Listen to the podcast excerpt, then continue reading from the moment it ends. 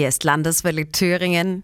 Wenn es bei Ihnen klemmt, wenn Sie irgendwo Hilfe brauchen, dann sind wir auf dem Weg und kümmern uns. Die Landeswelle Reporter.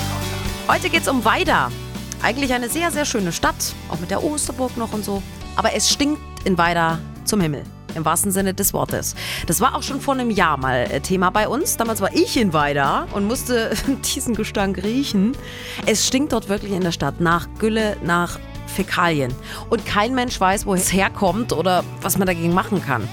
Deshalb schicken wir Landeswelle-Reporterin Sophia Hagedorn nochmal los. So, also ich bin jetzt in Weida angekommen und es ist tatsächlich so, man fährt am Ortseingangsschild vorbei und es stinkt. Und ich sitze sogar noch im Auto und hab's gerochen. Jetzt steige ich mal aus. Ja, es ist jetzt nicht wahnsinnig schlimm, aber es stinkt. Und zwar so ein bisschen nach faulen Eiern und Gulli. Die Stimmung der Einwohner von Weida ist deshalb auch am Siedepunkt. Landeswelle-Reporterin Sophia Hagedorn hat sich mit Marlene Puchter vom Bürgerbündnis Die Optimisten getroffen.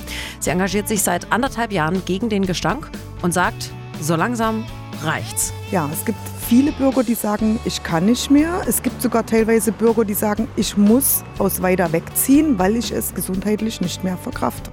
Auch einer, der sich schon lang engagiert, ist Gunnar Raffke. Er leitet die Arbeitsgruppe der Stadt gegen den Gestank und sitzt auch im Stadtrat. Wir sind in der Lage, alles zu eruieren, alles zu finden, sämtliche Geruchsspuren zu analysieren und sollen nicht in der Lage sein, das hier zu finden, die Ursachen oder die Quelle, das glaube ich nicht. Ich sag's mal ganz krass, irgendwo ist hier was am Stinken, im wahrsten Sinne des Wortes. Wir werden hier garantiert irgendwo hingehalten, um nicht zu sagen verarscht. Der Gestank in Weida. Ist ein emotionales Thema bei den Einwohnern. Der Bürgermeister sagte zu uns, die Bürger sollen Geruchsbelästigungen weiter melden, aber versetzen Sie sich mal in die Weida herein. Wenn Sie das seit Jahren schon machen und nichts passiert, dann haben Sie auch irgendwann keine Lust und keine Kraft mehr, jeden Tag einen Brief ans Rathaus zu schreiben. Das äh, nach so langer Zeit ist nachvollziehbar, aber es ist für die Bürger halt trotzdem auch keine Lösung, zumal nicht mal ansatzweise klar ist, was den Gestank verursacht. Für einige sind es die Lederwerke in Weida.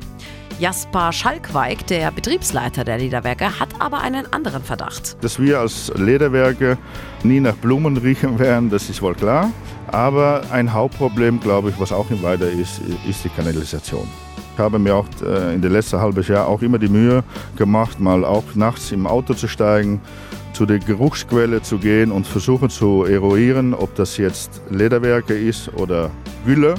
Und ich sage mal, in 90, 95 Prozent der Fälle war es wirklich Kanalgülle, einfach Fäkalien.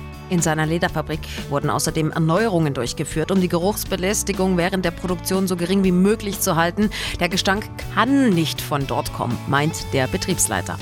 Also ist der nächste Schritt für unsere Reporter beim Abwasserzweckverband nachzuhaken. Wenn der Geruch wirklich vom Abwasser kommt, dann müssen die das ja irgendwie wissen. Und beim Landratsamt. Das hören Sie dann heute Nachmittag beim Kollegen Alex König. Die Landeswelle Reporter. Jeden Tag für Sie in Thüringen unterwegs.